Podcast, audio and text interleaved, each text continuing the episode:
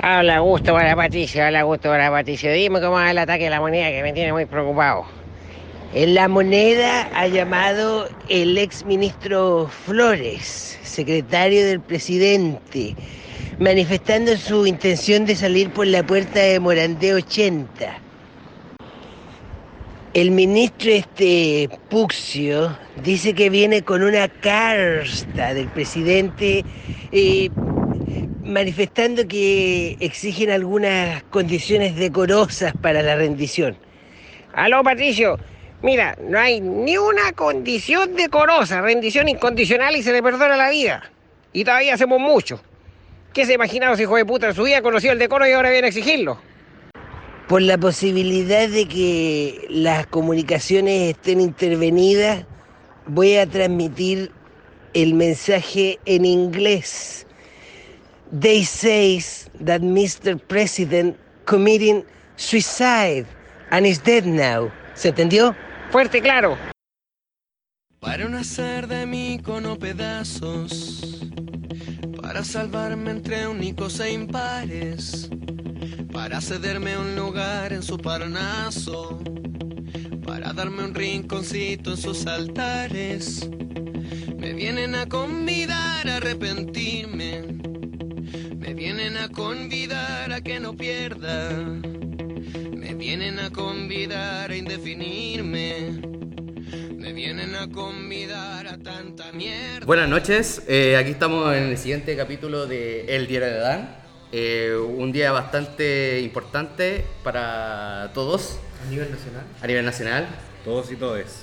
Ah, el lenguaje inclusivo, ¿cómo me lo odio esa wea? Ya. A nivel. A, a nivel Feliz 11 de septiembre, Mauricio. ¡Ah! Ah, imbécil. Aro, aro, aro. Estamos que listos. mes especial parece este. ¿eh? Sí, pues, un mes que genera mucho roncha acá. Nos va a presentar, nos va a decir cómo estamos. Claro, ahora voy a presentar. Ah, ya. Imbécil, imbécil. Vamos a presentar aquí a los chiquillos y tenemos un invitado especial Yo creo que por el podría- asunto. Podrías partir. eh, ¿Por el invitado? Por supuesto. Ya, tenemos un invitado. Como buen dueño de casa. Ya, tenemos un invitado muy especial, profesor de historia, egresado de la Universidad de Viña del Mar, don Felipe Hidalgo, profesor de historia. Mucho gusto, estimado. Gracias por la invitación. Ya. Y obviamente los chiquillos, pues aquí está Gabriel y Mauricio. Y aquí el que le habla es Leonardo. Ya cabro, oigan, ¿qué opinan? ¿Cómo está su semana, Mauricio? ¿Ah? ¿Qué anda haciendo? Estoy hecho mierda. ¿Por qué te han hecho mierda? Me da Me novedad. han sacado el jugo entre levantarme temprano, me levanto a las 7 de la mañana, no estoy en. Nada, pues como estoy en. Empecé la práctica, bien. O sea, partiste full con esta wea. Uy, weón, yo pensé que era más relajada. Este weón. Yo pensaba que mi semana fue estresada la wea, weón. Paloyo, paloyo. Llevo tres días y estoy hecho mierda. weón. Oh, jarringui. Pero tranquilo, ya. Oye, yo siempre te había visto hecho mierda. Bueno, porque tú me, tú me ves de otra forma. pues, Como weón. que se te está cayendo el pelo. Como que el weón está quedando Ah, pelado. Esa este weá es extremo, pero esa weá se viene de mucho antes. Ya, ¿y tú, Gabriel, cómo estuvo tu semana? Cuéntame. Buena. Una buena semana con harta pega, harto que hacer, pero productiva, por fin. Pero bien, tranquilo. Oye, ¿te aprovechaste el botón que dejaste botado la semana? O sea, ¿te aprovechaste o lo, o lo cosiste? no, yo creo No, que. todavía está ahí yo guardado, creo- esperando. Yo creo que lo tiene pegado con la botita. la ¿Viste weá, que es porque- importante aprender a coser con tu madre? Bueno, si no soy capaz, esa weá requiere una posición Julián que no inútil, tengo, weón. no- Depende de la mujer, pues, ¿viste? Ahí Ese tiene que weón, hacerle la wea. dependiente de la hembra, Pues, weón. weón, no se puede hacer esa wea, pues va a tener mucho poder después, pues, weón. No, no Está se puede hacer esa para- Está bien, hay que entregarle más poder. Eh. Bueno, ya, pues. Como lo dijo Nairobi, que estés bien. ha empezado el matriarcado. Oye, record- Rato. seguimos, estamos. ah, ah, ah, ¿Dónde estamos. Lugar físico. Sí, no, recordad que estamos en, nuevamente en el Agua Luna. Por fin. Calle O'Higgins 1290, en la esquina con Bellavista. Aquí nos reciben muy bien. Cuartel general. Cuartel General. Donde Eh, reside nuestra querida dueña. Tita. Tita. Y el Pepe que nos trae Le todas las tengo una palla. Leo, le tengo una palla. Como Don Che, Don Che, Don Che, le tengo, le tengo un poema, le tengo una Le palla. tengo poema, pero mejor una palla. Brindo por el Agua Luna. Ah, mierda. Y también por la Tita. Ah, Brindo por el. Leo porque puro la encuentra rica. Ah, pegó, pegó, pegó, pegó. ¿Escuchaste, Me- Tita? me- Ah, La mea ah, sorpresa, ah, weón. No tenía idea que tenía esa palla, culeo, para mí. Tengo más, tengo Sí, más. como- No, no, no te entiendo. ¿La tiene como de la semana pasada o la tenía guardada ya? No, esa es la de la, de la weá de la pichula, pues, weón, que dijo No, sí, la dije, la dije en el podcast Sí, pasado. o por eso lo dijo. Pero pasó terrible. Ah, tenía que decir algo del podcast pasado, que lo escuché y me equivoqué con una wea. ¿Te equivocaste tú? Sí, weón. Es que estábamos tan emocionados que dijimos del tema de la DC Y dije Partido Nacional, nada que ver, pues si la DC partió con el Partido Conservador, pues, eh, las juventudes conservadoras. Sí, Así que había que... Ojalá no haga esto mismo cuando estés haciendo clase. No, depende, algunas veces.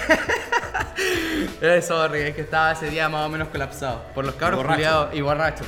Eso, viste, no es bueno partir tomando, Tomando. antes de hacer el podcast. Sí. Bueno, mi semana fue bastante. De hecho, ahora como que siento que me va a Pero nadie te ha resfriar. preguntado cómo estuvo tu semana. No, pero yo me pregunto a mí mismo, pues, weón. Cuidado monólogo, no yo me hablo. Querido espejo, weón. Es que, weón, es que hay que preguntarse. Si no se pregunta uno, ¿qué lo va a hacer? ¿Cómo estás seguido ya preparándose para el... Bien, de hecho, para no he tomado, no he tomado, no, he- no he tomado nada desde el miércoles, weón. Las fiestas patrias. ¿Y tú, Felipe, cómo estuvo tu semana?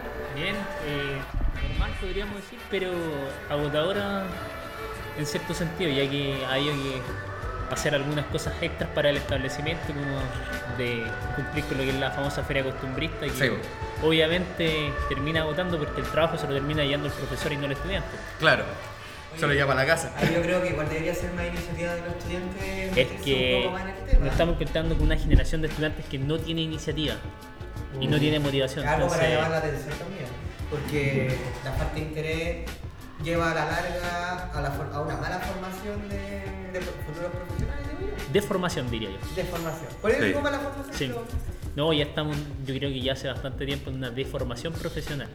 Sí, de hecho, estoy, estoy con- concuerdo mucho con acá con Felipe de hemos visto profesionales eh, el nivel que tienen ahora eh, en cuanto a conversación, eh, la forma que se expresa, entonces como que estos son los profesionales que tienen para nuestro estudiante, entonces de hecho todavía ocupan ciertas palabras que ya no deberían decirlas, como el concepto de ser alumno, yo sigo insistiendo en el tema de usar el tema de estudiante, porque eh, la- el aprendizaje se construye entre ambos, ¿cachai? Este, y, y también tener la motivación también de parte de estos cabros, porque no lo tienen. para ti. Para, para mí, no, pues son seres con luz. Oh, qué ¿cachai? lindo. Pero es importante motivar a estos cabros que están totalmente motivados y aparte con el tema de que están tan desconcentrados con el tema de los celulares, están eh, muy estimulados estos pendejos. Pues, Podría ser la clase por un grupo de WhatsApp. Claro, podría ser, hagamos un grupo de eh, clase de historia. Ahí la rompís con esa guay, puro sticker ahí. Oye, yo, yo quería comentar algo a raíz, a, a raíz del podcast pasado, cuando estábamos viendo a Marlene Olivarí. ¿Ya? ¿Qué pasó con la Marlene? Ah, Ahora, Katy Barriga. no podía faltar. Pobrecita. Siempre nos dan material. No, sí, sí, pero no es material para apoyar. Pero por ahí, las medias callaguabos de esa buena, No, yo creo que como en la foto, de hecho yo la aplaudo. Sí, yo también la aplaudo. O sea, como en estricto rigor como alcaldesa. En estricto rigor, quiere decir. Sí, o sea, le tapo la cara y la veo no está. Estás hablando como la Pamela Giles, weón, como, No, pero como. ¿vaya a aplaudir así? Que, me falta, me falta la bufanda rosada. y la pluma. Y la pluma. Y que te mande el marido que diga qué tenéis que hacer. ¡Oh! es que esa weá no hace ni una weá si el marido no le dice qué tiene que hacer. Esas cosas no hay que pero contarlas. a usted le, no, pero hablando en serio, ¿a usted le molesta que la- que una figura pública como la alcaldesa Maipú se esté exhibiendo con una foto siendo que Instagram es una página de perfil personal, digo yo? Mm. O sea, si no está ocupando ¿Se la está red de ¿Usted Maipú, piensa- ¿Piensas que se está manchando la imagen? A, a mí me pasa, formativa? me pasa que tengo sentimientos encontrados con el tema. Por un lado, concuerdo con lo que plantea Pablo Vidal, que es diputado por, por Maipú, que dice que al final puta, la loca no está ocupando recursos públicos, es fuera de su de trabajo, en sus redes personales y por tanto puede hacerlo. Sí. Ahora, eh, yo soy un poco defensor también de entender de que más allá de que ella esté fuera de su ley de trabajo y todo, ella eh, no deja de ser la alcaldesa de Maipú. Y por tanto creo que hay un respeto al cargo que ella representa Ya. eh, que, que debiese tener esos ciertos cuidados. Ahora, igual me pregunto si fuera como un, un alcalde el que saliera sin polera, no sé si sería tanto el mismo revuelo además. Entonces, ahí entra otro Sí, conflicto. no, entonces, yo creo que sería más figura de burla. Claro, entonces yo ahí, en re- por, ese, por esa perspectiva, creo que en realidad, puta ya, con que la loca haya aprendido a no ocupar los recursos de la municipalidad para hacer su show, puta ya, un avance, pues no, no podemos pedirle tanto más tampoco. Ahora Ah. la foto, ¿qué vendrá después? Bueno, no faltó Ah, solamente bueno. eso, faltó el Kiki Challenger, el del asunto de, De los, del- los de- cosmetiqueros. Claro, eh, Renace tu mañana, que es un matinal bastante malo. Eh, que Bueno, pero- ¿Ah? A, a pesar de lo que estáis diciendo, yo creo que hay que ver el historial de Katy Garriga un poco más atrás, Ujú. recordar de dónde, cuál es la extracción que ella tiene. Claro, es la sí, chica mecano. Sí, po. Entonces no podemos decir que esta es una nueva Katy Garriga que de Claro, repente una alcaldesa de un partido conservador. Nos viene a sorprender, no. Básicamente estamos volviendo al origen. ¿Quién es? po? Claro. Una, Claro, y perso- que lo que sustentado su figura, po. Exacto, su, su comienzo viene justamente de ser una bailarina de un programa dirigido cierto a jóvenes, donde obviamente la función era tratar de encantarlo a través de estos bailes medianamente sensuales en un horario permitido. Pero lo que se Claro. estaba vendiendo era sexo, la figura femenina, ¿cierto? Eh, Sexualizada, sí. Hay que recordar también eh, otra persona la UDI, eh, Andrea Molina. Andrea Molina, Susi. perfecto, Un sí. clásico de los 90. Sí. Pero bo. creo que se está volviendo ya costumbre ya esto, ¿no? Entonces no podemos venir así como que ahora lo de Katy Garriga nos viene a sorprender, siendo que ya es como Sí, un bueno. tema recurrente en ciertos sectores Casi de la tendencia. O de una tendencia. Podríamos decir de que es un recurso muy aplicado de la, de la derecha eh, tomar a estas chicas. Populismo. eh, ¿Podría hacer eso? Sí, puede ser. Ahora hay que darse cuenta también el lugar donde está Katy Garriga, que es una comuna que es de extracción social popular, podemos Popular. decirlo.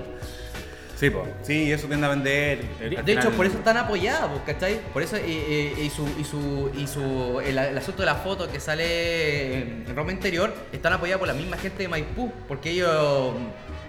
Sí, igual yo no sé si la gente de Maipú la apoya tanto. Yo creo que Katy Barriga es de esos personajes que tienen una mejor valoración fuera de su territorio que a la interna de su territorio. Claro. Porque claro, a- nosotros nos pasa que nosotros vemos eh, lo televisivo, lo mediático de Katy Barriga, pero no vemos su gestión. O sea, cuando tenía una alcaldesa que es capaz, más allá de, lo, de lo cómico, de, que uno lo pueda agarrar para el hueveo, lo que queráis, pero que una, una alcaldesa que es capaz de gastarse 25 millones de pesos y ocupar la sala del consejo para publicitar que va a, regalar el peluche, eh, te habla de que es una, una alcaldesa que no está haciendo una buena gestión. Cuando, cuando ella recibe SMAPA, que es la, mm, la empresa de agua, Agua. eh, que, que es propiedad de la municipalidad De Maipú. en, en Maipú, la recibe en un estado por fin relativamente estable y lo tiene hoy día al borde de la quiebra, eh, te revela que al final no está haciendo una buena gestión y, y los maipucinos no son tontos tampoco, o sea, son capaces de darse cuenta que al final la loca, más allá de lo, de lo mediático farandulero, como alcaldesa no ha sido buena. Sí, pero hay que comprender que Maipú es una de las comunas que tienen la mayor cantidad de universo votante. Sí, pues la segunda aún- más grande de Chile. Y aún así en un momento la eligieron, es decir, que tuvo un apoyo Un popular. apoyo, pues y hay que comprender también quién es su suegro. Sí, Sí, bueno, la vi. Entonces, Y, y quiere su, quiere su pareja. Exacto. Pero hay que comprender cómo el suegro nuera están gobernando, digamos, en dos comunas que son totalmente opuestas. Claro. O sea, una misma familia responde a los intereses de dos sectores socioeconómicamente totalmente opuestos. Y eso ya nos lleva a una contradicción. Dice, algo está pasando ahí, po.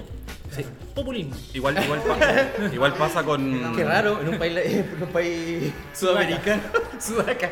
Qué buena palabra, weón. Igual pasa con, con- con lo que te decís con, la- con respecto al tema de la elección de la Katy Barriga, es que tampoco hay que olvidarse que eh, lo que venía haciendo la nueva mayoría en ese momento venía dividida entre el alcalde saliente, que fue expulsado a la ADC, y el candidato que pone oficialmente la nueva mayoría y por tanto lo que hace es dividir votos y permite que, el, que Katy Barriga gane. O sea, tampoco es que su votación haya sido realmente altísima y además estaba la que hoy día es diputada por, por el Frente Amplio, por el Partido Común, que es la Claudia Mix, que logra sacar cerca de 26.000 votos en esa elección alcalde. Entonces tenía ahí una centro izquierda dividida en tres actores fuertes que permite Claro. la victoria de, de la Barriga, que es un poco lo que pasa años antes con, con Jadwe en Recoleta, que la derecha va dividida en dos a raíz de lo mismo, de que, de que el alcalde saliente es expulsado a la UDI y divide la derecha.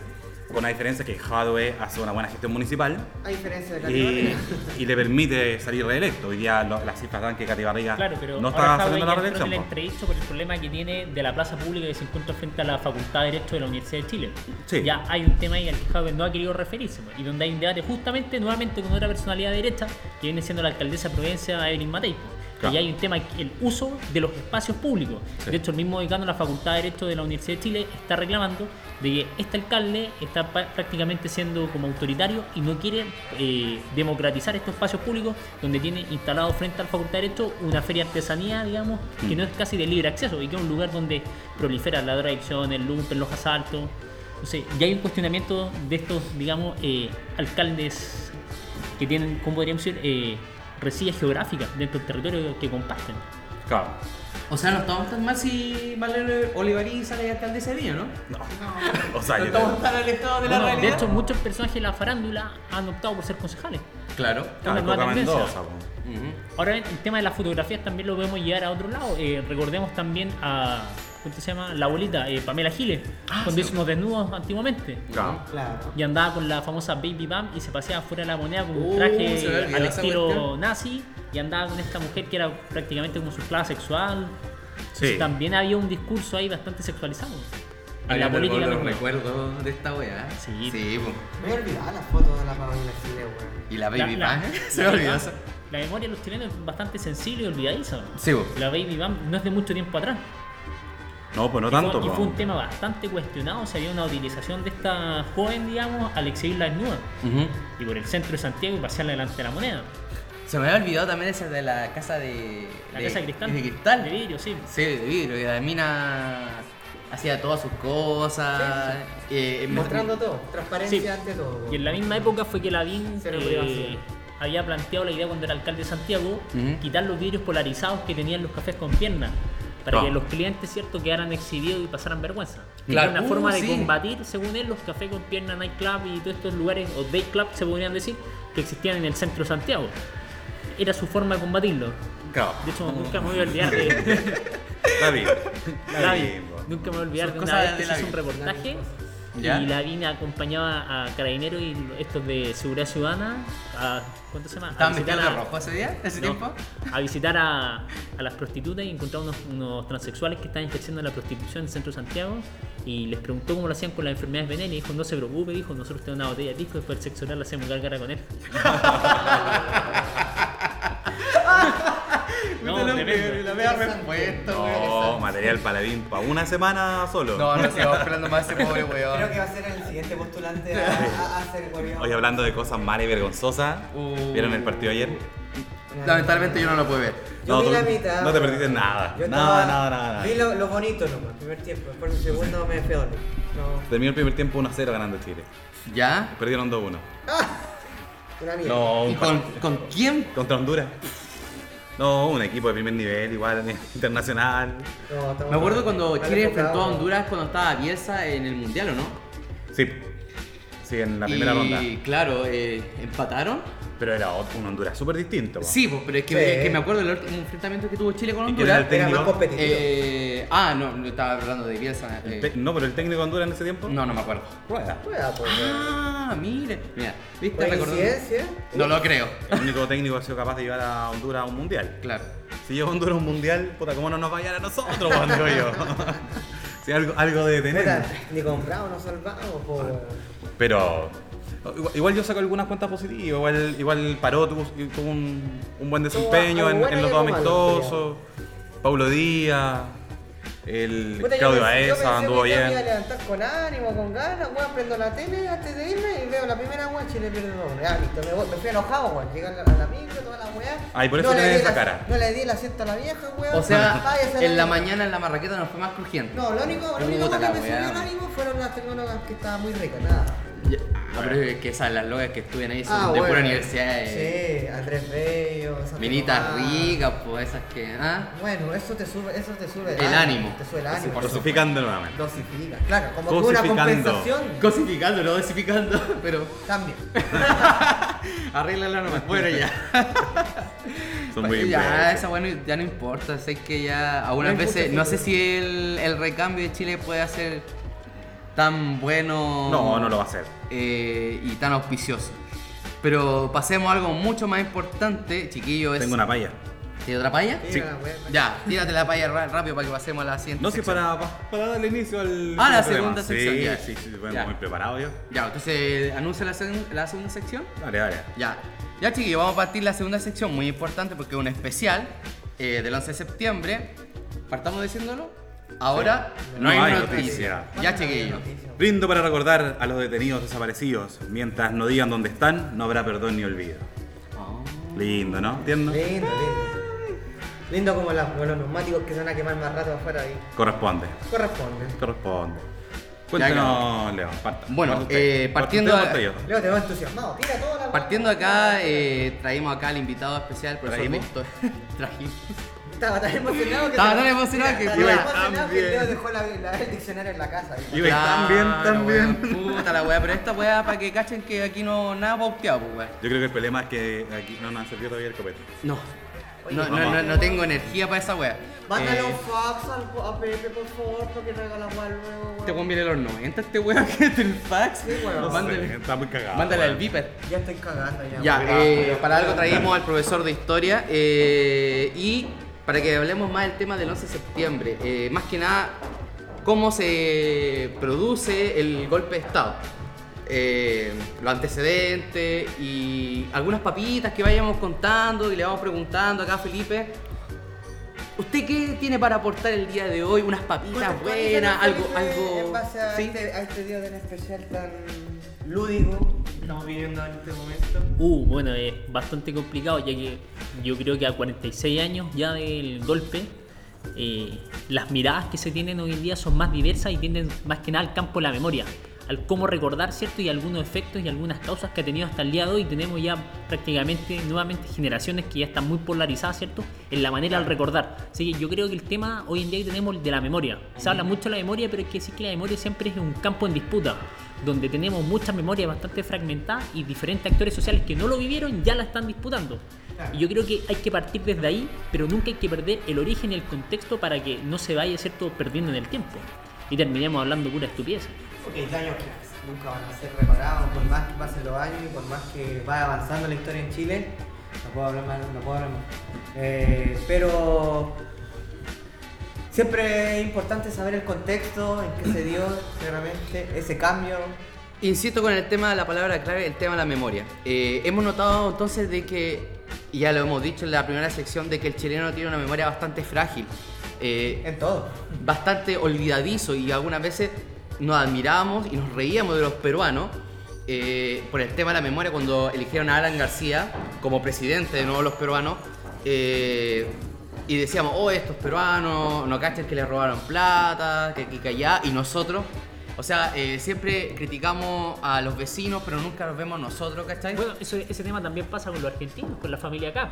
claro. O sea, hay un tema de mala memoria y una mala memoria muy contingente. Pero puede ser una mala memoria conveniente.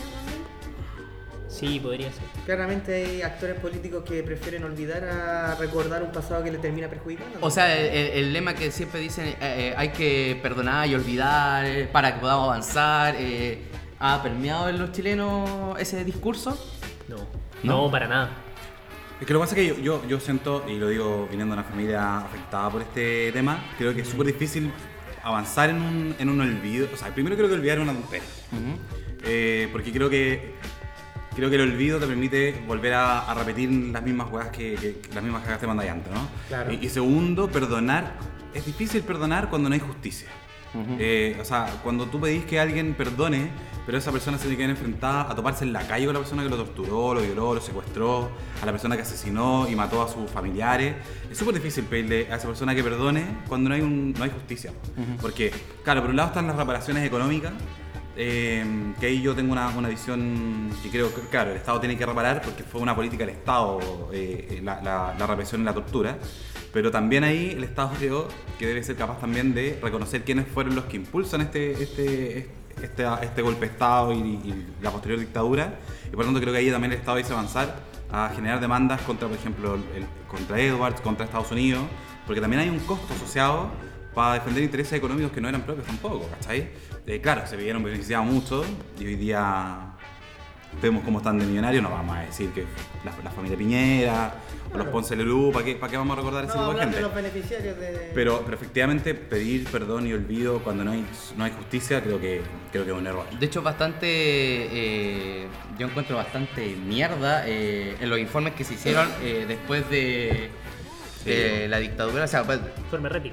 claro, el informe Retic. eh, de hecho, eh, hasta los argentinos hicieron muchos mejores Es informes. que no hay que olvidar que lo que se hacía era justicia dentro de lo posible. Ese era el lema. Ese era el Sí. lema. Era el lema. Y es un lema Es que lo que persiste pasa- hasta el día de hoy. Lo que pasa es que estaban cagados de miedo, pues, o sea, ejercicio de enlace, boinas, o sea, Pino- Pinochet todavía era muy potente en esa época, o sea, o sea, ese loco decía, oye, ya, weón, volvamos con el golpe, lo, lo- creo- lo seguían o no? Yo siempre Yo creo, que, el tema del ejercicio de enlace y el movinazo han sido farandul farandularis. Fan de la- Parandularizados. Fa- Exacto, eso mismo. más allá, y eso no, solo que- no es lo que representa el miedo propiamente tal, sino que mm, básicamente la existencia de alguna estructura y un Chile que no cambia. O sea, el Chile del 10 de marzo del 90 y el del 11 de marzo del 90 no hay ninguna diferencia. Cero. Y el tema que tú estás ahí hablando eh, de la justicia, yo ahí caigo en una duda. Porque, por ejemplo, eh, se sigue culpando hasta el día de hoy, sigue apareciendo en los procesos el nombre de Manuel Contreras. Y Manuel Contreras fue un tipo que murió y quedó debiendo cerca de 450 años de cárcel. Claro. Ahora el tema es, ¿se hizo justicia o no se hizo justicia? O es que sí, faltó agregarle otros años de cárcel por las muertes que todavía se le siguen achacando y no se han podido confirmar. O sea, el tipo ya sabemos que nunca más iba a ver la luz del sol libremente. Claro. Estaba encarcelado, más no se le podía hacer. Pero es verdadera justicia seguir achacándole más muertes, ¿cierto? Seguir culpándolo más cosas, siendo que no se le puede seguir castigando, Claro. ya que él tenía una sola vida, ¿cierto? Mm. Entonces ahí el tema de la justicia dice ya, ¿qué te puede dar? Que se reconoce finalmente que él fue el que asesinó a tu familiar. Al tipo se le agregan ya los 450 años, pasa a 500, y después a 550 el tipo le podría haber dado hasta 2000, 3000 años de cárcel. Pero eso hubiera sido justicia, solamente eso. No, o sea, yo creo que no solamente Hay eso. una reparación moral, digamos, en el caso que por la muerte de un familiar tuyo él no está pagando, pero ya lleva 450 años de cárcel por otras muertes. Lo que pasa es que, a ver, hay, hay- hay que- hay dos conceptos que hay que entender. Uno por el lado tiene que ver con la pena misma y Sí. por otro lado tiene que ver con el reconocimiento de un hecho. Exacto. Yo creo que yo creo que una de las cosas más fundamentales es que se reconozca que efectivamente tal y tales personas fueron partícipes y fueron eh, los actores materiales o intelectuales de un crimen. Y creo que, porque claro, efectivamente a Contreras le podéis dar 2.000 años, como decís tú, eh, y no iba a pagar quizás nunca los años de condena que le correspondían a tu... A tu, a tu Como el caso que tenemos claro. hoy en día de Krasnov. Krasnov Claro, creo claro. que está superando los 300 años ya de cárcel. Sí, pero si al final tiene que ver con que se reconozca que efectivamente este es el individuo que fue el actor intelectual o El el, actor actor material. material. Ahora, yo también no lo digo solo por esos casos, porque claro, son los más emblemáticos, porque Exacto, son, sí. son los, que, los que terminan coordinando, pero hay un montón de personas que hoy día siguen libres, que, tranquilamente están en, su- en la calle recibiendo pensiones altísimas por, haber recibido reconocimientos dentro del ejército a raíz de justamente de los vejámenes que cometen en la dictadura y por tanto creo que esos personajes también debiesen pasar a, ser condenados, pero además yo creo que eh, se ha tendido a, a solo a enjuiciar a los actores militares.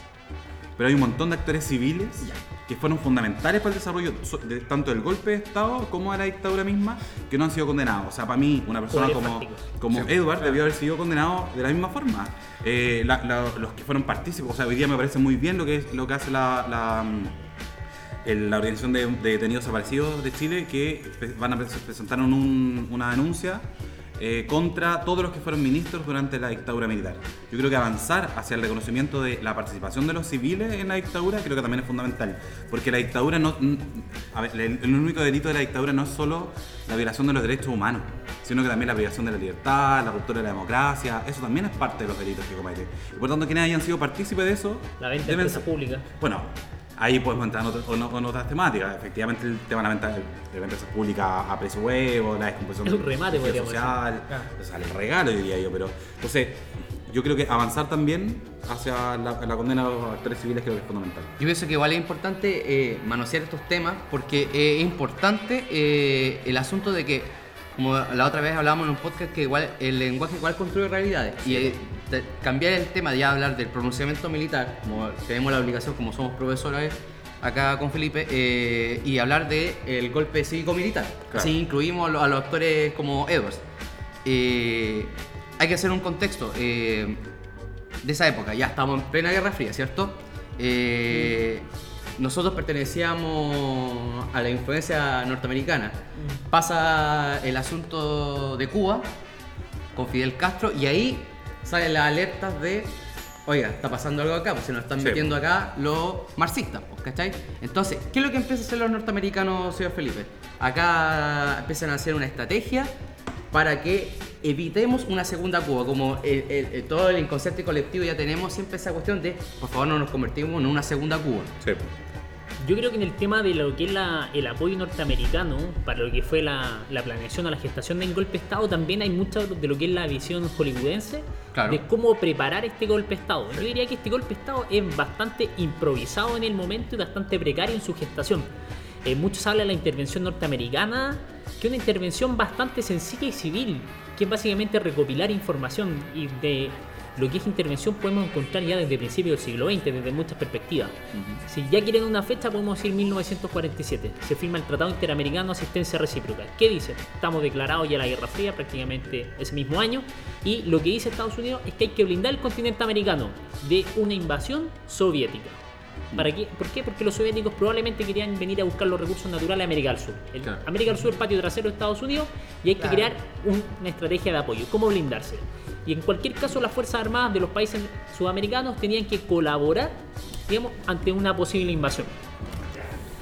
Ya después, en los años 50, se empieza a realizar eh, lo que se llama el PAM, que es el Proyecto de Ayuda Mutua, Sí. donde también comienza a haber eh, ayuda de los norteamericanos a lo que es mejorar los ejércitos y, entre comillas, podríamos decir, unificar el criterio y la formación de algunos de estos. Pero estas grandes ayudas que vemos no son tan reales como podemos creer.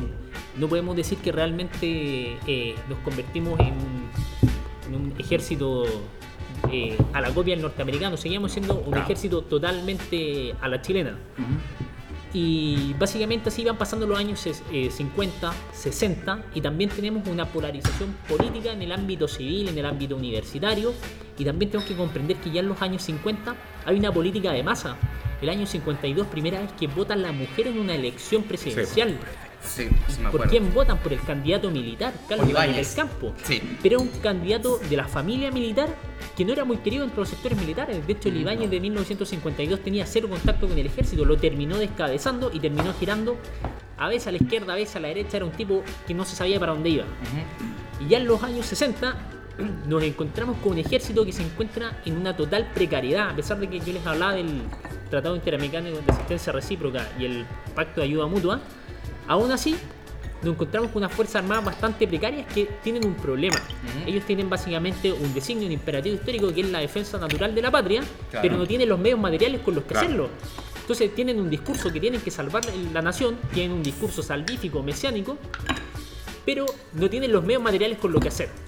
Y finalmente se termina proyectando un discurso donde se les dice que los que van a sufrir van a ser sus familias porque se va a transformar nuevamente en una Unión Soviética, ¿cierto? Y empiezan a circular, ¿cierto? Alguna información de cómo La la vida... del, medio, del miedo. Del miedo. Exacto, del miedo. Entonces las Fuerzas Armadas hay que comprender, un ejército, una, una Fuerza Armada en total que comprendía 50.000 hombres, más su familia, hay que comprender que se basaban en la ignorancia, en la gente sin mucha educación, el oficial tanto como el suboficial, y al final los termina consumiendo el miedo.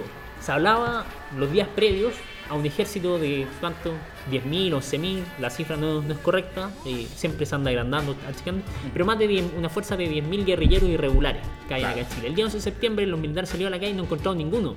La izquierda no tuvo poder de fuego, Nunca la tuvo en realidad. Nunca la tuvo, nunca la O sea, podemos decir que la vino a tener recién un poder con el cual poder generar eh, intimidación con el- la creación del Frente Frente Patriótico. Patriótico. Que Eso viene a ser ya en los años 80. Pero durante los primeros 7 años no hubo poder de fuego para enfrentarse a No, ello. No, nada. Entonces eso ya no empieza a derribar los mitos. Sí, mira, yo, yo entiendo, a lo- a lo- o sea, estoy súper de acuerdo con lo que tú planteáis, eh, porque efectivamente, o sea, porque es el 11 de septiembre, y es una fecha que se corre, eh, y se, y se, se ejecuta ese día porque ese, día se llamaba plebiscito, Exacto. y por tanto, con un Había- llamado plebiscito se eliminaba la excusa. Así Eh, y indi- indiscutiblemente es muy improvisado, de hecho, que, que termine Pinochet encabezando es parte de esa improvisación, en fin. Eh, efectivamente la injerencia y, lo- eh, y la responsabilidad que tiene Estados Unidos tiene que ver con apoyar al colapso del país para beneficiar las condiciones para un golpe de Estado.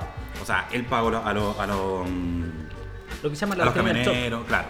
O sea, No, mi claim. Muy Eso bueno. donde se puede ver muy bien en la nueva película que estrenó Andrés Wood ahora. Mm, eh, Araña. Araña. Araña. Pucha, no, todavía no la veo, dicen que es muy buena. No, no, no. Mira, políticamente es muy, ¿cómo podríamos decir? Yo lo con mi pareja así, insípida, muy, muy liviana, muy suave para estos tiempos, no profundiza mucho en- en la temática, sino que trata de hablar, digamos, de estas eh, pulsiones medianamente desviadas que hay en, en la juventud, en- bueno, en esa juventud y en la derecha conservadora. Una derecha que tiene un discurso bastante conservador, pero es media degenerada. Se trata de ir por ahí, diciendo básicamente los tipos que impulsaron el golpe de Estado eran tipos que estaban medio desviados en el ámbito sexual. Pasa por ahí. Algo que nos encontramos ya con estos nuevos diputados UDI que van a orgías, no sé si han visto en el Sí. declínio últimamente en el en. Centroamérica. Sí. No sé qué opina usted, pero. Es mí- que yo, yo encuentro que todo este esta, esta cosa que se va gestando de a poco, obviamente tiene el punto clave que el 11 de septiembre ya, ya se estaba maquineando ya desde hace mucho tiempo, como dice Felipe, desde principios del siglo XX. De hecho, hay un libro que escribe Luis Corbalán, que es La secreta obscenidad del Chile contemporáneo, que empieza a hablar de todo ese tema. O sea, desde la candidatura de Frey, padre, Mm. eh, ya se veía ya cuáles eran las, las formas, los mecanismos que tenían eh, el, el poder civil de cómo eh, implementar el miedo y crear ya el concepto del enemigo interno. ya me acuerdo una vez hablando con Felipe, estaba hablando de cómo se cambia el concepto de, de guerra, porque ahora el enemigo está adentro. Eh, y se aplica mucho la- la- el, el asunto de la guerrilla, ¿cachai? Entonces, si te das cuenta, o sea, todo lo que vimos en la película de Machuca y cómo a- a- procedían los militares, ellos ya tenían ya una formación ya, la tortura, entonces ahí lo vamos a relacionar con el asunto de la Escuela de la América, Mm. entonces ahí vamos viendo cómo se va gestando toda esa cuestión y que explota en el 11 de septiembre, no que hubiera también el tanquetazo y todas esas cosas. Sí. A mí me pasa que igual, igual yo creo que, lo, lo que tú planteabas y creo que es súper importante, Felipe, porque yo creo que efectivamente hay algo que también es súper necesario, que es empezar a eliminar la mitología, lo fantasioso, porque también la, la dictadura en sí mismo termina construyendo eh, como que esto fue una gran gesta militar, que fue un... no- solo de lo heroico, ah, sino que también termina pasando como que hubiese sido eh, una articulación grande, y, y, o sea, como casi como que fue la, ma- la máxima guerra que han tenido. Eh, y de eso tiene en realidad bien poco. O sea, a mí me tocado conversar con, compañeros y compañeras que son de, esa generación eh, y que eran parte de los que habían sido llamados y que en, algún momento a, a resistir algún golpe. Me decía, pero nosotros estábamos recién preparando, ¿no? Y estábamos viendo cómo lo podríamos hacer y vino el golpe. Y porque de hecho lo ellos lo, lo tenían pensado erróneamente de que iba a ser previo a la- al plebiscito. Por tanto, en el anuncio del plebiscito iban a iniciar las preparaciones para poder salvaguardar el ejercicio normal de un plebiscito. Eso era como la, la estrategia. Dele nomás, un- una acotación solamente de poner un pilar más dentro ya de la conversación en sí y preguntar qué estaba ocurriendo con el gobierno de Allende en ese momento. ¿Qué estaba pasando con la, con la economía chilena? ¿Por qué llegó el golpe de Estado, básicamente? ¿Por qué se tuvo que meter la fuerza militar, básicamente, a irrumpir a la moneda? Es que hay un, un asunto de que tú dijiste, ¿por qué las fuerzas armadas se tuvieron que meter? Eh, no es que. Militar, O sea, militar, militar. O sea, no todas estaban Bueno, de acuerdo sí. con eso. Es que hay que llegar al punto de cómo se termina golpeando los cuarteles. Y ahí hay que volver eh, mucho tiempo más atrás. Las Fuerzas Armadas se, se ha considerado que han sido el gran árbitro de los 200 años que tenemos historia republicana o historia Claro. independiente. Si nos damos cuenta, cada 30, 40 años siempre hay una intervención militar en Chile. Sí. Siempre. Y curiosamente termina siendo la derecha o una facción de la derecha y en algunas situaciones, por lo menos dos, ha sido la izquierda la que golpea los cuarteles, digamos, y los hace participar. Los utilizan, digamos, muy bien dicho, los utilizan para cambiar todo y comenzar una reestructuración de nuevo. Nuevamente cuando todo se chacrea y los mismos civiles terminan destruyéndolo todo, nuevamente vuelven a llamar a los cuarteles. De hecho, el mismo día de hoy, tú citaste a Edwards, estaba leyendo un libro de la Fronda Aristocrática que estaba hablando sobre los problemas previos a la guerra civil de 1891 y se cuenta cómo el presidente Balmaceda destituye a Mate, bisabuelo del actual cierto dueño de la papelera, y lo, lo saca del ministerio. Mate, aburrido ese día, se va a uno de los grandes salones de Santiago, si no me equivoco fue al Club de la Unión, Club de Caballeros, y se encuentra con Agustín Edwards, el Agustín Edwards del siglo eh, XIX. Y llega y le dice, ¿sabes qué? No, el- es el segundo Edwards. Es el segundo Edwards. sí. Porque tenemos Edward McClure, Edward Eastman, que era el último, eh, Edward Ross, pero una cantidad de, de Edwards, uno de los tantos Agustines. Mm. Todos los presidentes de, de Chile en la historia han tenido un, un Agustín Edwards detrás de ellos, que los financia, ¿cierto? O los hace caer. Claro. Este Agustín Edwards en un momento lo financió y después lo hizo caer. Y cuento corto, se juntan ahí en el Club de la Unión, ¿cierto? Tomando algo, a ver, quién sabe qué. Y un le- barro luco. Probable, no, todavía no había. Todavía no está. No, pues, Faltaban bueno. 20 años. Y le dice, hay que terminar ya con este juego, está muy aburrido. Y ahí comienza la gestación ya de la guerra civil de 1891. ¿Y qué terminaron haciendo? Ah, Los políticos más extremistas de derecha, ¿cierto? Terminan golpeando los, los- a lo que es la Armada. Justamente Agustín Edwards, Valparaíso, Armada. Y el pobre presidente termina, ¿cierto? Con el ejército. Entonces nos damos cuenta siempre hay una constante histórica de Sí. los políticos ir a resolver sus problemas finalmente a través de la fuerza. Y que- a quienes terminan recurriendo la Fuerza Armada. Y en base a lo que tú preguntabas, ¿qué estaba pasando en 1973? Curiosamente, el gobierno más fructífero que ha tenido Chile podría ser el de Salvador Allende en su primer año. Sin embargo, después nos encontramos con ciertos problemas. ¿Y a qué se lo podríamos achacar? Para Estados Unidos no era muy bueno las políticas, ¿cierto?, de asistencia social que estaba entregando Salvador Allende, de industrialización, de expropiación de estos grandes terrenos eh, agrícolas en la zona central y zona sur. Entonces, como le está molestando esto, obviamente hay que aplicar la doctrina del shock, empezar a ahogar la economía. ¿Qué es lo mejor? Un país que está recién industrializándose, pasando ya por entre la segunda y la tercera etapa del modelo de industrialización por sustitución de importaciones, hay que prohibirle todo. Y al cerrarle todo, obviamente destruye esa economía. Si tú te preguntas por qué Venezuela y Cuba son países que están medianamente retrasados hoy en día, obviamente es porque están bloqueados y no tienen cierto cómo suministrarse de algunos recursos que necesitan a través de importaciones.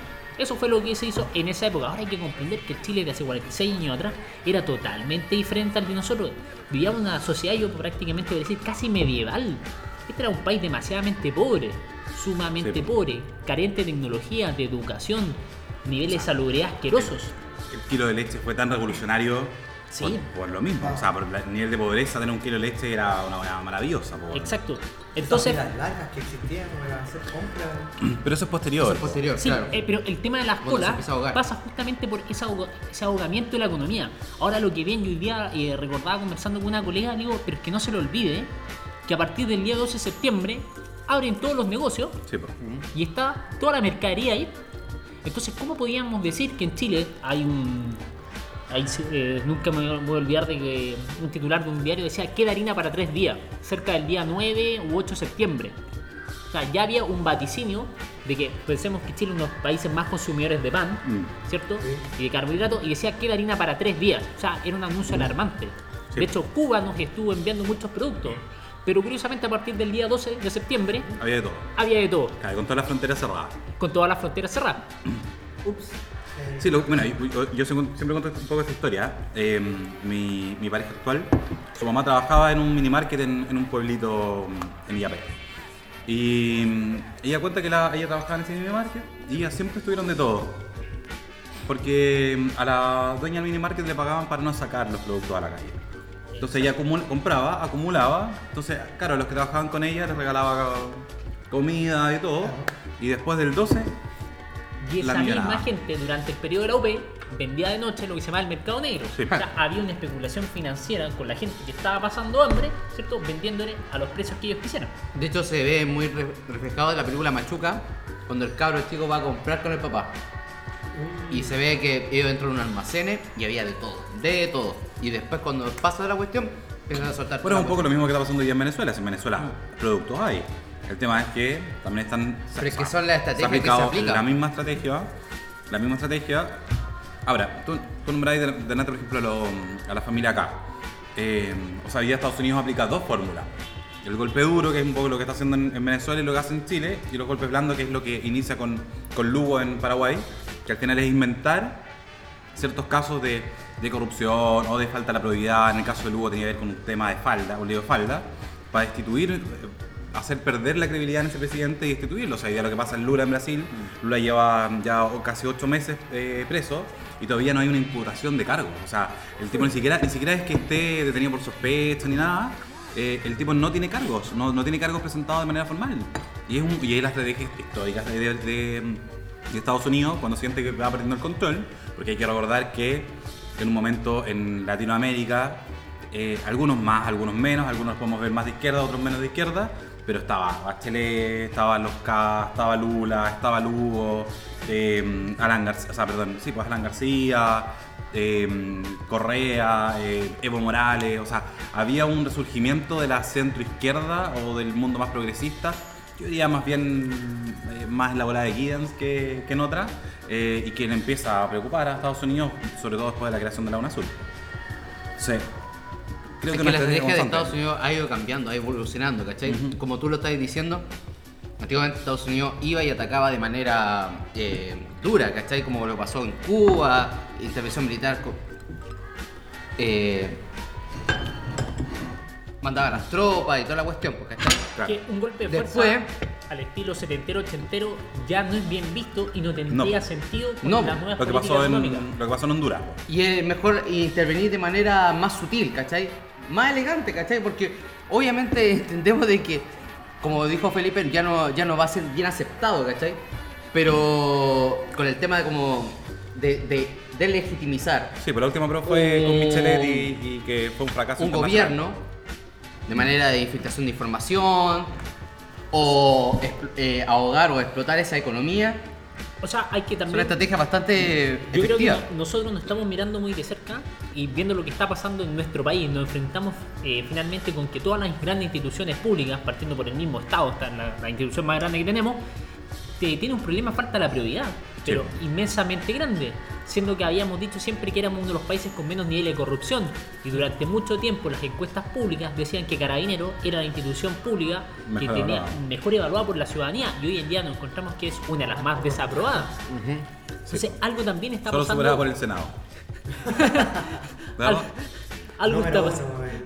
algo está pasando en este país. Y- Pero quizás como estamos tan cerca y encima no podemos verlo con perspectiva lo que está pasando. Sí. Igual, yo, yo quería un poco retomar lo que decía el Mauricio respecto como qué pasaba en el 73, previo al golpe. Eh, yo provengo de un sector súper de izquierda y me, y me- y me reconozco como aquello.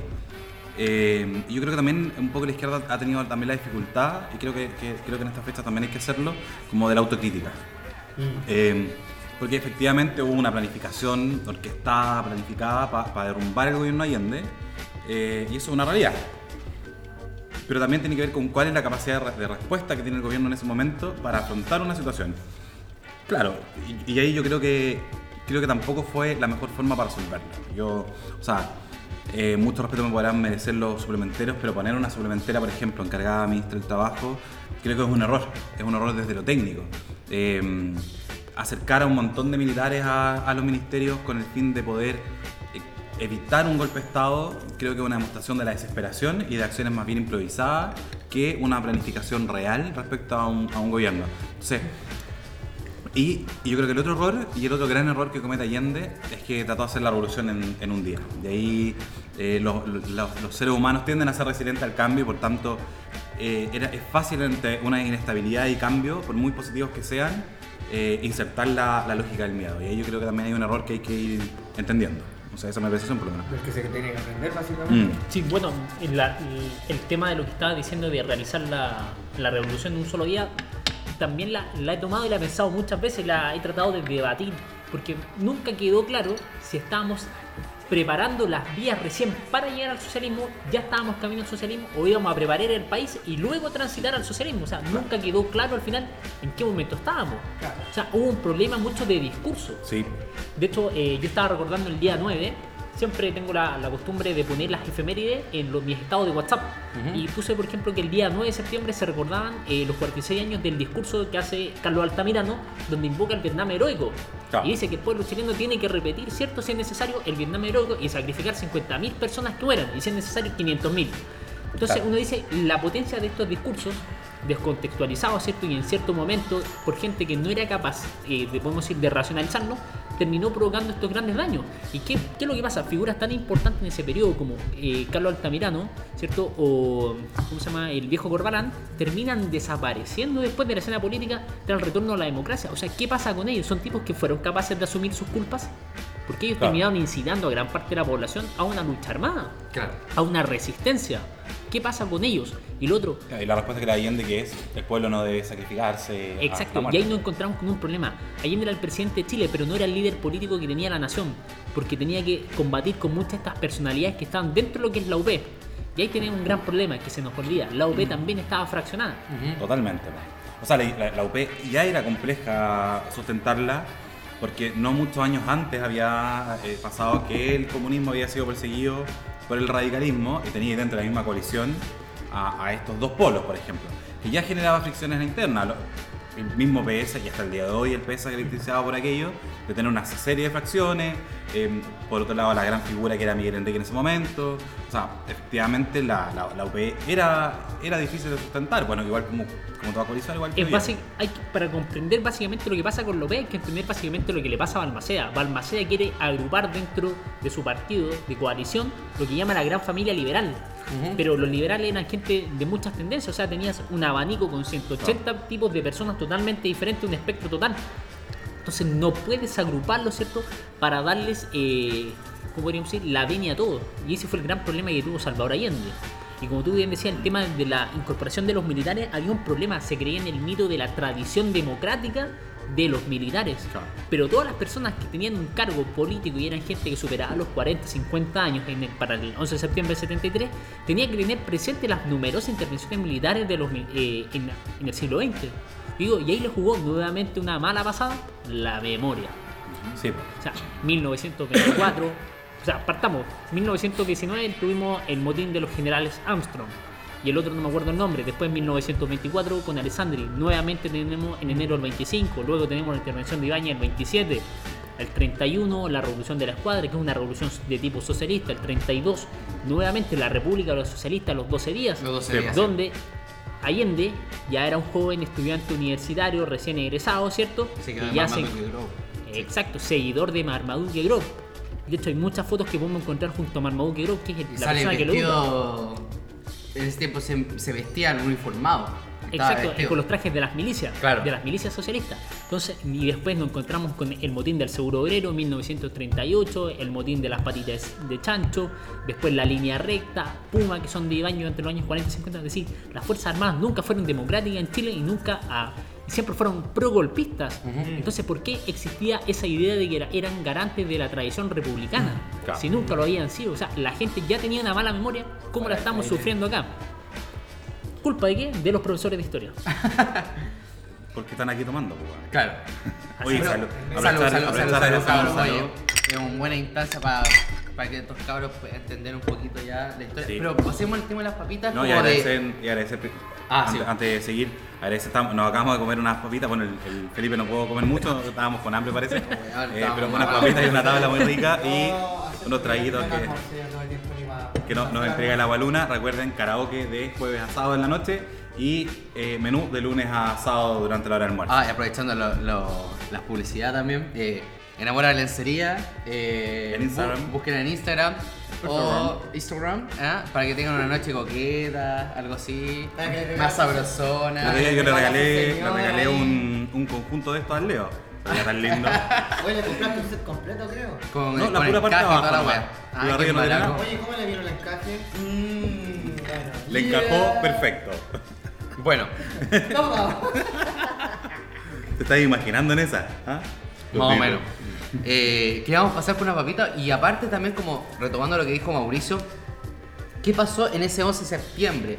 ¿Qué estaba haciendo?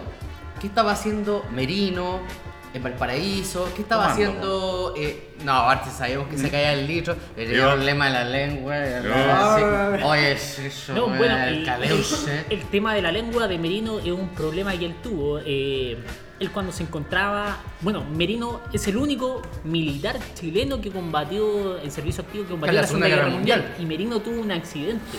De hecho, él le faltaba un pedazo de lengua. y la Oh, forma como él se, le faltaba le un faltaba un pedazo de lengua. Él se encontraba en, en un buque, un cargante, era carguero o petrolero de la Armada norteamericano y peleó en la batalla del Pacífico y él recibió un, un impacto, una metralla y justamente lo recibió en la boca y yo herido y él perdió un pedazo de lengua, tenía un pequeño corte en la lengua lo que lo hacía hablar mal. Claro. Ese O sea, el- no el era solo motivo. que fuera borracho. No, no, No. era solamente que fuera No borracho. era- no era bueno tampoco. Sobre también hablaba como borracho. Era bueno para el whisky el viejo, me contaron por ahí, mi papá parece que me contaba que era bueno para el whisky cacho. De hecho, de ahí tengo una anécdota con, el- con varias personas que trabajaron con él y hasta el día de hoy hay, hay temas calientes que están en la justicia por, por eso. Oh. Como que. Sería bueno. Como que. Vayamos primero a lo que estaba haciendo cada persona. Claro, queremos saber. Sí, somos un poco dispersos en este podcast. Sí, claro, no, tenemos esa cuestión. Ya, Pinochet, sí, todos sabemos que fue el último en, integrarse en, en el, en, el, en el tema del. Pinochet se suma al golpe cerca de 36 horas antes. Estaba en el Ah, cumpleaños de la hija y ahí tuvieron que ir a molestarlo. O sea, básicamente ahí diciendo, ya pues viejo, ¿vayas a sumarte o no? Y como que sí, que no, y ahí viene Te el gran en tema. contra. Exacto. Doña Lucía así como que lo miró y le dijo, ya pues viejo, tenés que unirte. Entonces, siempre se ha dicho que Lucía, Fue la verdadera. la verdadera que la- lo- le pegó sí, el empujoncito. maestra Sí, y ella Sí, le pegó la mente. Sale el mito que es la que realmente manda y todo. Exacto, porque el, bueno, el tema de que la mujer manda en esa familia es verdadero, porque Pinochet, ahora salió una nueva biografía, pero ya se sabía desde mucho tiempo antes, fue un militar que nunca destacó, nunca No. tuvo grandes habilidades intelectuales, fue un tipo que hizo lo que tenía que hacer. Fue brillante. No fue brillante, pero hacía lo que tenía que hacer. Si a Pinochet se le decía que iba a barrer, el tipo iba a barrer y no iba a reclamar. Entonces fue un tipo que pasó sin pena ni gloria, pero hizo siempre lo que tenía que hacer muy bien. Y así llegó hasta lo máximo que podía llegar, que era coronel. Y estaba en la cuota de retiro. Cuando su mujer se enteró, su mujer, que era hija de un senador radical, habló, movió influencias y su suegro y su esposa fueron las que se acercaron, ¿cierto?, a los miembros del Senado de la Comisión de Defensa que tenían que dar la venia para que él ascendiera general y lo hiciera. Básicamente eso fue lo que pasó con Pinochet y obviamente él se tuvo que ir a encerrar a lo que era el cuartel militar de Peñalolén porque estaba muy cerca de la cordillera con un helicóptero. En caso de que el golpe saliera mal, estaba muy cerca de la frontera de Argentina y podía arrancar y refugiarse en Argentina donde estaba Juan Domingo Perón de presidente. Claro. Es el tema de Pinochet. O sea, el tipo dijo, si pierdo aquí, tengo como arrancar. Vía libre. Merino ese día estaba en Santiago. Hay que recordar que la comandancia en jefe de la Armada en ese tiempo estaba en Santiago. Y Merino dirigió todo desde Santiago. Eh, no, miento, perdón. Valparaíso. Se encontraba en Valparaíso, en la escuela naval. Se encontraba en la escuela naval y en la Academia de Guerra que la tenemos, ¿cierto? Acá en Playa que ahora la Sí, que se fue a Santiago en helicóptero. Se, se fue en helicóptero después, perdón, me, me confundí. Pero sí, la comandancia estaba allá en Santiago. El general Lee lo pasó en la Escuela de Aviación y en la Academia de Guerra Aérea, también refugiado ahí. Y el general Mendoza, que es una gran interrogante, era el último, era un general. Bueno, hay que decir, primero Mendoza profesionalmente, él era equitador. Los 30 años de carrera que hizo, él era equitador y era un muy buen equitador. De hecho, fue a Juegos Panamericanos, Juegos Olímpicos, obtuvo medallas internacionales. Su especialidad era en los caballos no era un, carabinero de comisaría, no era un carabinero que haya estado en la calle en las protestas, cursado un parte, yo dudaría que lo haya hecho alguna vez. Y estaba a cargo de lo que era la dirección de bienestar de carabineros, todo lo que tenía que ver, digamos, con recursos humanos, finanzas, contratos, ¿cierto? Y todo ese tema. Y él estaba ahí. Lo tierno. Exacto. Y al final eh, cayó, digamos, ahí por, eh, por gracia. Claro. Fue un tipo que apareció ese mismo día. Y el mismo día 11 de septiembre, el general director de Carabineros, que era el general Sepúlveda, eh, José María Sepúlveda Galindo, dijo, puta, si me hubieran avisado yo me hubiera asumido al golpe. Y Galindo pasa, ¿cierto?, a retiro, A ese mismo día, pero él dijo, si me hubieran avisado yo me hubiera sumado al golpe, siendo que él fue también ministro de... ¿Quiénes son los generales tapones y por qué eso se, le- se le consideraban que no estaban a favor de- del golpe? Y porque Chuta, tenemos se- una se nómina saltaron- bien grande. Se saltaron muchas Sí, tenemos una, una nómina bien grande. Eh, bueno, Para- partimos por el ejército. El Claro. primer tapón que había era Schneider, ya en los años 69 Eso te 70. decía, Termina de estaba, morir. eh, Pinochet estaba con dos grandes, po, Schneider y Pratt. Sí, Ese. y muchos más que lo superaban. Eh, Esquella, Esquella, José María eh, Sepúlveda Esquella, y el otro era Pickering. Eran, los, eran grandes profesores de la Academia de Guerra, que lo superaban en todo lo que eran habilidades intelectuales, eh, lo superaban. ¿Quién más se encontraba ahí? En este momento no se me nombre al, al, al momento, pero tenía gente que lo eran antecesores que él y ellos terminan retirándose con Pratt, si no me equivoco fue el 23 de agosto del 73. Merino tampoco era Merino tampoco. comandante en jefe. No, porque era eh, Raúl Montero Cornejo. Claro. Raúl Montero Cornejo eh, es el día 11, despierta, se encuentra con que su casa se le puso a la reja una cadena, habían dos infantes marinas cuidando eh, la puerta, a sus dos vehículos se le quitó la benzina, ¿cierto? Con una manguera y se le sacaron las baterías. Y el teléfono se le cortó y quedó incomunicado y, digamos, autoarrestado dentro de su propia casa. Después se presentó civil uno o dos días después en el edificio Diego Portales para hacer entrega del mando y fue acompañado por su hijo y pasó sin pena ni gloria.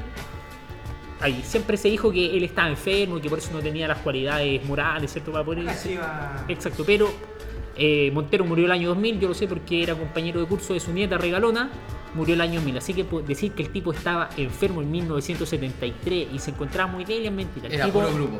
Puro grupo, murió el año 2000, afectado por un cáncer casi a los ochenta y tantos años, entonces no podemos decir que Fue un cáncer bastante largo. un cáncer bastante largo. Esa es más larga la historia. Exacto, y habían varios almirantes que estaban después. Después de ello nos encontramos los dos compañeros de curso de Merino que no podían acceder, ¿cierto?, al almirantazgo. Uno era Patricio Carvajal, que fue el último ministro de defensa de Pinochet, terminó suicidándose el año 94 por un cáncer. Conocí a su Eh, hijo yo. Fue en Broje la U. ¿De verdad? Sí, Sí, ese, ese tema fue bastante complejo. Claro, de que se pegó, se, se encerró en su casa Y se pegó un y tiro. se pegó un tiro. Tenía Sí. cáncer de próstata, si no me Mm. equivoco. Eh, también teníamos Ismael Huerta, que no podía ascender más porque él pertenecía a lo que era el área de ingeniería naval. Eh, también el que supuestamente iba a suceder era el almirante, que siempre me encanta contar la historia de él, eh, Daniel Arellano MacLeod.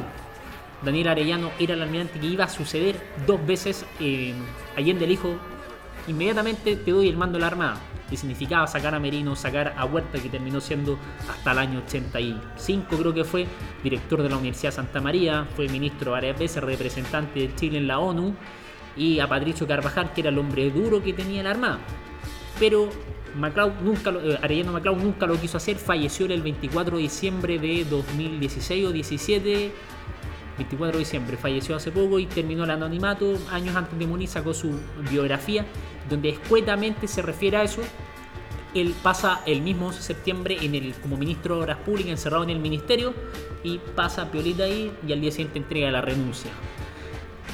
Eh, y en la FAT, el que ya era jefe definitivo era Lee. Lee. Lee, hace sí. poco le había hecho como un golpe blanco, podríamos decirle, a César Ruiz Danyau. Y César Ruiz también después pasa a un ministerio, dirige Pero podríamos decir que él era el, el fascista por autonomacia No, o ese es todo no, lo que dicen. Ese es un arquetipo que se crea después. Lee era un tipo netamente militar y era un tipo que estaba dedicado a lo suyo. Más que nada hay una visión que se quiere decir que era el hombre duro. De hecho, hay hasta un chiste en base a eso. Sí. Hay varios chistes también, también de Mendoza, que es muy bueno también, Sí, que no, el eh, hay que contarlo después. el chiste. Hay que Felipe, ¿no? contar. Hay que contarlo, ya. Estaban los, ya estaban los gringos reunidos ahí en la Casa Blanca y estaban discutiendo a quién iban a traer de la Junta de Gobierno para que fuera a dar explicaciones de cómo iba el proceso acá en Chile. Entonces dijeron, eh, bueno, vamos a citar al mismo Pinochet para que nos cuente qué está pasando. Dijeron, puta, no podemos sacarlo en la figura pública, si viene inmediatamente a Estados Unidos se quema. Claro. Entonces No, dijeron, no, chucha, entonces ¿qué hacemos? Eh, traigamos a Lee y dijeron, puta, no, no podemos hacerlo. Este es el hombre duro de la Junta. Si lo hacemos estamos sonados. Este weón nos caga. Entonces, ¿qué La. Traigamos a Merino. Puta, no, es que Merino sabe cómo funcionamos. Si el tipo estuvo en la Marina Norteamericana, chucha, ¿qué hacemos? Puta, ¿y ¿Por qué no traemos a ese, al, ¿cómo se llama? Ese es el otro. A Mendoza. Mendocita, ya traigamos. Y puta, llega un día a Mendoza, iba caminando, entrando a la Casa Blanca, puta, y no cachaba por dónde entrar. Y eso ve al jardinero en la Casa Blanca y le pregunta, Mr. President, ¿Star? Y el jardinero dice, no, es Star en Ohio. ¿Enojado? ¿Conmigo? Eso es muy bueno. Ese, inglés, fue pero espectacular. Sí, bueno. Sí, de hecho, el día de hoy un amigo me está. le gusta recrear eh, las conversaciones que tuvieron en el 11 de septiembre, de hecho las tengo acá. Y siempre hemos tenido la, la duda, porque Patricio Carvajal eh, da la orden, o sea, cuenta de la invasión que se da a la moneda y cuenta que Allende está muerto. En inglés dice, porque podrían estar vigilando las informaciones. Y la gran pregunta es: ¿Pinochet habrá entendido ese inglés básico? No tenía opening en ese tiempo. No, Sí, no, le, no, le- no, le- haber le explico opening porque English en mi amigo este tiene momento. una capacidad, pero genial para. Oye, pero esa es mi pregunta. ¿Cómo Pinochet pasó a ser la figura de la Junta? Porque Sí. todos sabemos que la Junta iba a ser rotativa. Iban, iban a turnarse. Supuestamente, Por según las ramas de las Fuerzas Armadas. Y Pinochet después empieza a de a poco a sacar esa. Bueno, pasa democráticamente. Todos fueron los culpables. Y Arellano dice cómo el aviador y Merino no fueron capaces, en su biografía dice, de unirse contra el ejército. Básicamente se juntan ese mismo día en la escuela militar, en el salón de honor, y dicen, chuta, ¿qué vamos a hacer ahora? Y empiezan a ver el tema de la antigüedad, las Fuerzas Armadas, el tema de la antigüedad es muy importante. La antigüedad no es quién es más viejo, sino es quién tiene la mejor nota y cuál es la precedencia de las instituciones que es más antigua en la República. Entonces dijeron, bueno, si lo vamos a ver, el que es más antiguo, el que tiene más años de experiencia acá, era Merino. Y llevaba, pero ¿quién era el que llevaba más tiempo de general? Era Lee, Claro. como general, comandante en jefe, era Lee. El Paco no tenía por dónde, porque se había sumado ese mismo día. Claro. Merino igual, pero llevaba más tiempo en la institución. ¿Cuál institución era más antigua? El ejército, después la armada, la fuerza aérea, perdón, carabinero y la fuerza aérea. Entonces ahí estaba en un tema, ¿cómo lo voy a hacer? Entonces dijeron ya, vamos a hacerlo de a poco. Y comencemos porque corresponde, ¿cierto?, al ejército por ser la institución creada en 1817. Después, 1818, le corresponde la Armada. Y después ya pasamos al siglo XX, Carabineros, la Fuerza Aérea, y ahí ahí va a haber un tema. Entonces dijeron, todos vamos a gobernar un tiempo, siendo la cabeza de una junta de gobierno, un sistema colegiado al estilo parlamento inglés. Claro. Pero al final, cada uno fue firmando y le fue cediendo poderes de a poco, de a poco, de a poco. La pregunta ahora es, ¿quién fue el artífice intelectual detrás de Pinochet que lo aconsejó para eso? Muchos decían que fue Contreras en algún momento, pero Contreras para el 11 de septiembre era un personaje secundario, hasta terciario. La pregunta es quién sería la persona que lo fue aconsejando políticamente a Pinochet para hacer todo este paso y que le fueran siendo el control jefe supremo de la nación, presidente de la Junta de Gobierno, hasta presidente de la República. Y querámoslo o no, el tipo tuvo el título de presidente de la República, o sea, no Sí, se puede A la negar fuerza, No, no se puede a negar. la fuerza, pero lo tuvo. Sí. Fue el jefe del Estado, jefe de la nación. Entonces, eso es básicamente cómo él llega a tener el, el poder y el control de esta junta de gobierno que siempre siguió existiendo. O sea, podemos decir que Pinochet siempre estuvo bien asesorado. Eh, porque como tú mismo dijiste, Pinochet no era muy capaz. De hecho, tengo siempre me acuerdo una, un- una anécdota de Pinochet de que él le roba eh, unos estudios de geografía a su profesor. Gregorio Rodríguez Tascón. Claro, y en el momento de que era el hombre más fuerte y más poderoso de la época en ese tiempo en Chile, obviamente no podía hacer nada. Y cómo olvidar también del tema de la biblioteca de Pinochet, que él siempre decía que hay que leer al enemigo, que para entenderlo, para combatirlo, y este loco en su puta vida había agarrado un libro, ¿cachai? O sea, entender esas cosas. Este loco tenía un poquito como de astucia más que nada, como del, Sí. del campo, No, ¿ah? Así como que Ladino. Es ladino, claro. Es increíble como uno normalmente tiene la figura de Pinochet como un hombre imponente, un hombre que tenía la idea bien fija y que era el hombre del poder. Pero al final te das cuenta que no era el hombre, no era la voluntad de Pinochet en el fondo, sino El- que era el hombre que era asesorado nomás. Exacto, un hombre que tenía un gran consejo eh, de asesores civiles. Claro. Claro. Civiles. Después tenemos que decir que hay muchos asesores civiles que están a segundo plano. Siempre se habla de Jaime Guzmán, pero Son Jaime, fuentes. pero Jaime Guzmán estuvo solamente un tiempo, le costó mucho y con quien tuvo una guerra muy fuerte fue con el gran Mamo Contreras.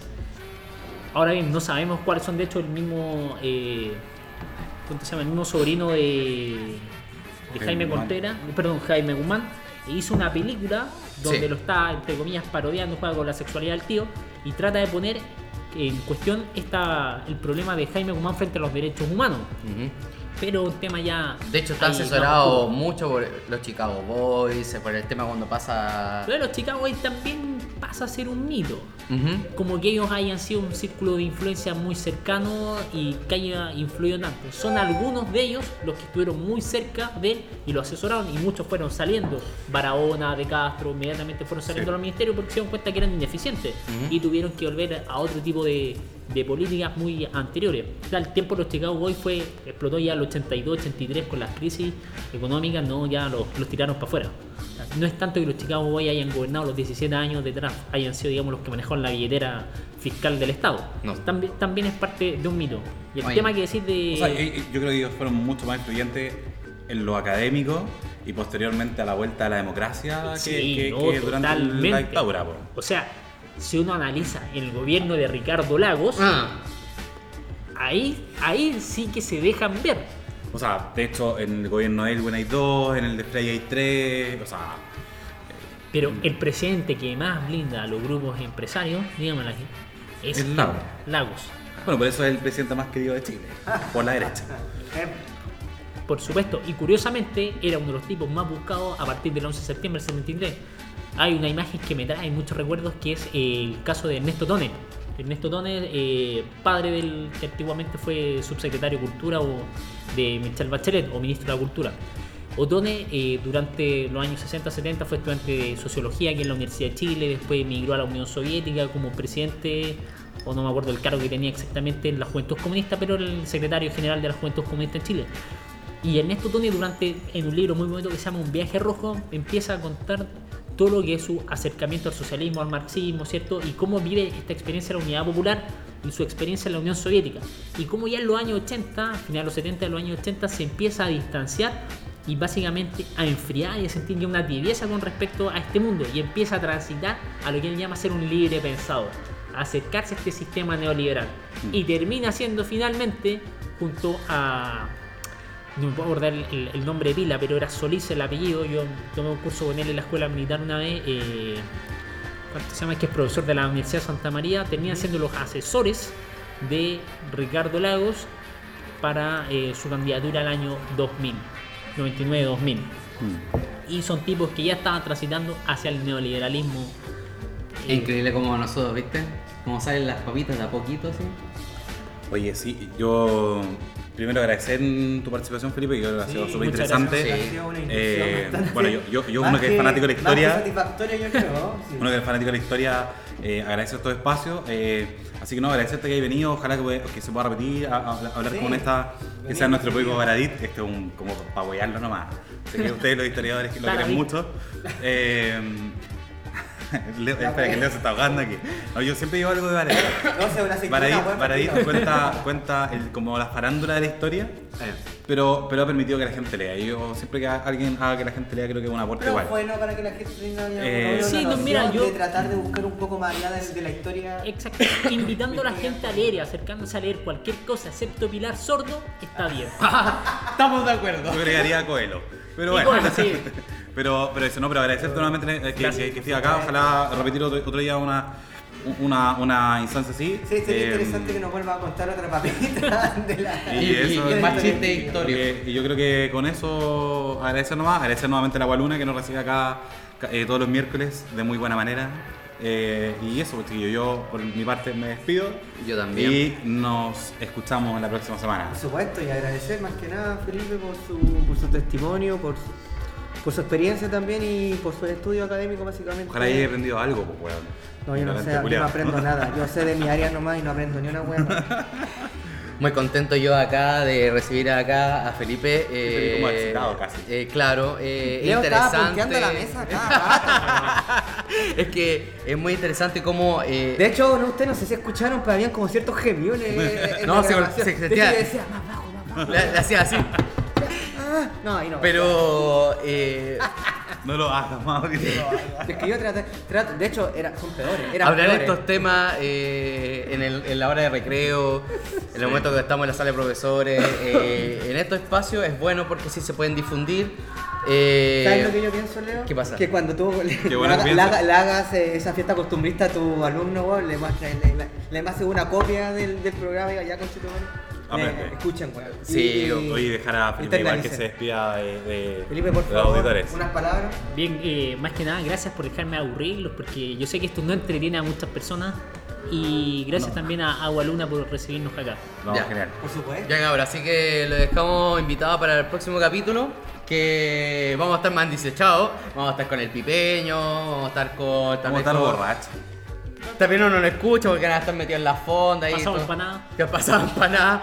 Espero que la empanada chorree, pero eh. Que venga ese 18. ¿De qué estáis hablando? ¡Aro, aro, aro! ya Así me que, dice salud. Chel. ¡Salud, cabrón! Ya. Y con se esto despide terminamos el diario de Adán.